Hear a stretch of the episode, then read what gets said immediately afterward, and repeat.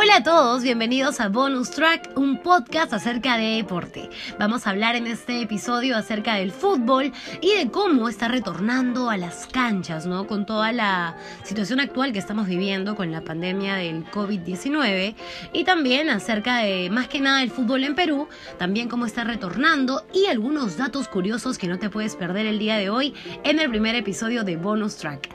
Mi nombre es Andrea y qué tal si ahora iniciamos con el episodio.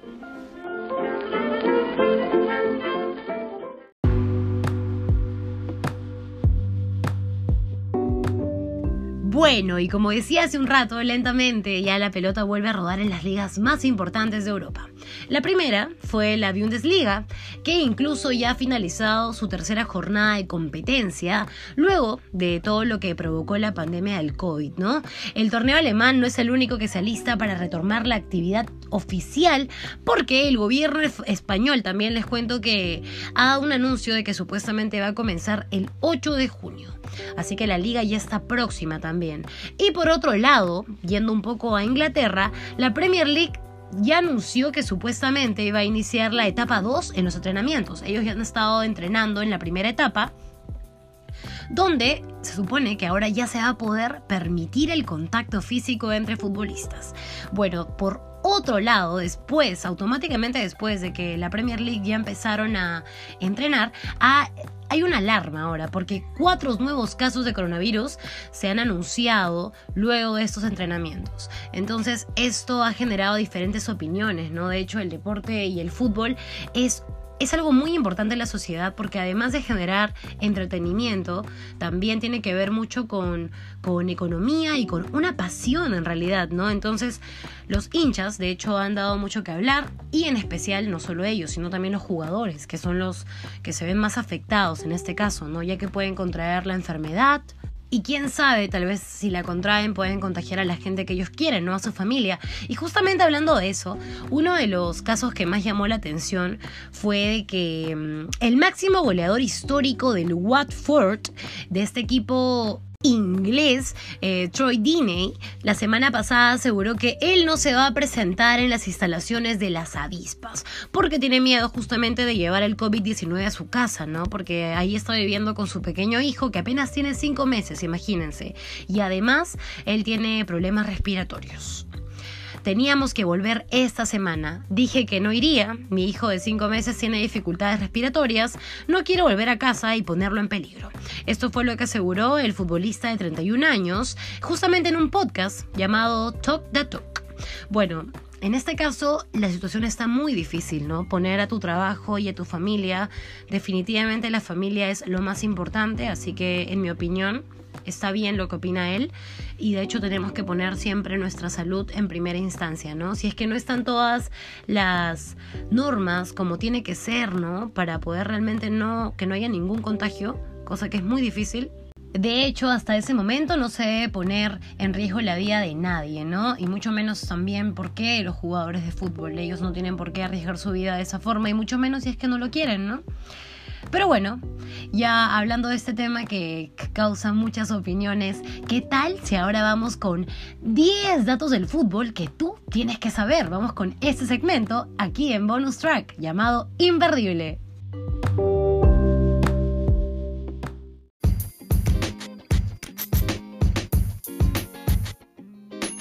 Y ahora en Bonus Track iniciamos el segmento imperdible, así es, porque además de fanáticos enloquecidos en todo el mundo, el fútbol también tiene infinidades de curiosidades. Así que algunas que he podido recapitular, que para mí ha sido muy entretenido hacer este segmento, porque de hecho yo también he aprendido un montón.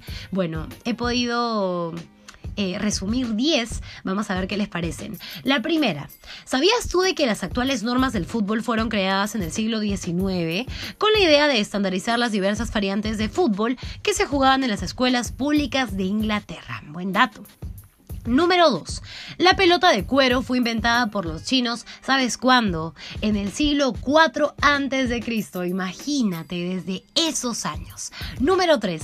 En Brasil 1950, India renunció a participar porque la FIFA rechazó que los indios jugaran descalzos como hacían en su país. Wow tradiciones, ¿no? Tradiciones que, bueno, a veces por las normas no se pueden dar. Número 4. La expulsión más rápida en la historia en un partido de fútbol se dio en el año 2008. ¿Sabes en cuánto rato? en solamente 3 segundos. Bueno, David Pratt jugaba en el Chimbenham Town inglés cuando fue expulsado a los 3 segundos, más piña, pero bueno, fue por agredir a un contrincante, ¿no? Algo que no se debe hacer. Número 5. ¿Sabías tú de que al principio el fútbol en Gran Bretaña se caracterizaba por tener muy pocas reglas y además por ser extremadamente violento? Hasta que llegó Richard Mulcaster, que fue quien eliminó la violencia del fútbol, ¿no? Número 6.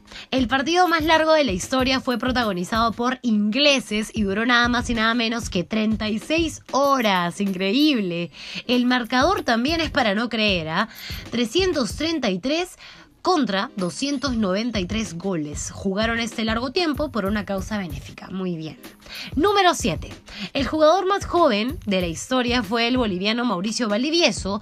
Él debutó a los 12 años en una liga profesional. ¡Wow! Súper joven. Número 8. Por favor, no se ríen de mí si no pronuncio bien el nombre. Pero bueno, el máximo goleador de la historia es Arthur Friedrich. Está hecho mal pronunciado, pero bueno, a ver. Friedenreich. A Friedenreich. Él anotó 1.329 goles y a este jugador se le atribuye el descubrimiento y el desarrollo del tiro con efecto. Increíble. Además de ser el máximo goleador, también inventó una técnica, ¿no? El fútbol, genial. Número 9. El gol más rápido fue marcado por un futbolista a los 2.8 segundos. Imagínense. Él se llama Ricardo Oliveira y sorprendió al portero desde media cancha y de hecho festejó a full este gol. Y número 10 la última. Solo ha habido una selección que haya participado en todas las ediciones del Mundial de Fútbol y se trata de Brasil, por supuesto. Y bueno, la Yapa, una más, porque estamos en bonus track, así que bueno, ¿cuál es el bonus? El Real Madrid. Por su parte, es el equipo que más partidos ha logrado permanecer invicto como local de la historia de fútbol mundial, con 321 encuentros. Y así cerramos este bloque imperdible en bonus track.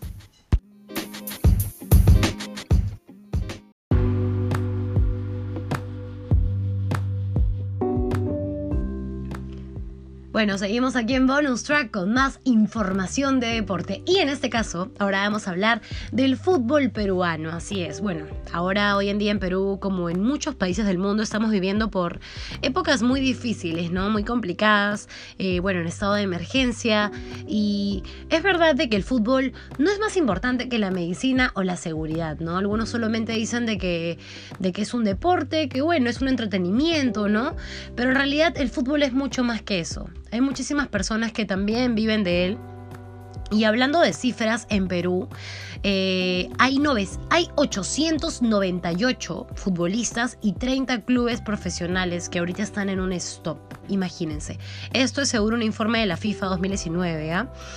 Y bueno, en realidad muchas personas extrañan el fútbol, pero más allá de eso, también tenemos que darnos cuenta y ser empáticos en que al final todos tenemos que regresar a trabajar, ¿no? Siempre y cuando teniendo las medidas necesarias.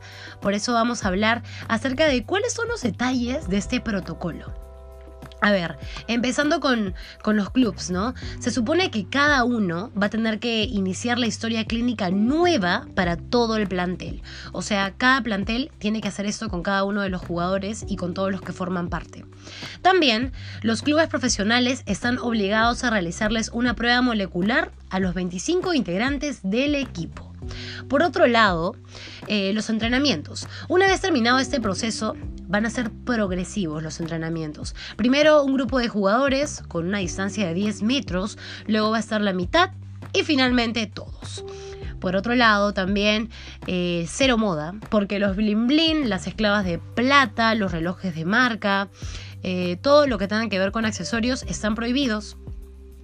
También, cada futbolista va a tener que llevar sus implementos deportivos y luego llevárselos a casa, ¿no? Para poder lavarlos. También tienen que llevar su propia agua, su propio rehidratante y también cada uno útiles de aseo personales. Y por otro lado, se recomienda ir en auto propio y evitar el aire acondicionado. Hay que cumplir todo lo que el papel marca, es lo que dijo Agustín Lozano, presidente de la Federación Peruana de Fútbol, en un Zoom para Fútbol América, ¿no? Y bueno, ahora todos se preguntan, ¿cuándo vuelve? Bueno, la fecha aún es un misterio, solamente hay pronósticos, ¿no? Según Diego Rebagliati, conductor de Después de todo Movistar Deportes, dijo de que a más tardar va a volver el 15 de julio o la primera semana de agosto. También Gareca ha salido a hablar, ¿no? Eh, muchos lo han estado confundiendo con Tom Hanks de la película Náufrago, porque ahora está con barba Gareca, ¿no? bueno, en su caso, él este, subió un video ¿no? en redes sociales que, bueno, además de estar hablando mucho de su aspecto físico, también han estado hablando de lo que dijo, ¿no? Que en realidad solamente es dar aliento unas palabras muy lindas. Sin embargo, ni él sabe cuándo va a volver el fútbol. Así que nada, todos estamos con esta incertidumbre. Pero igual seguimos con muchos ánimos porque de hecho el fútbol volverá cuando ya todo esté un poco más alineado, ¿no? Y hasta aquí llegamos en el programa del día de hoy en Bonus Track. Un gusto haberlos acompañado. Ojalá les haya gustado este primer programa de Bonus Track, un podcast que habla de deporte. Nos estamos escuchando. Gracias y cuídense mucho.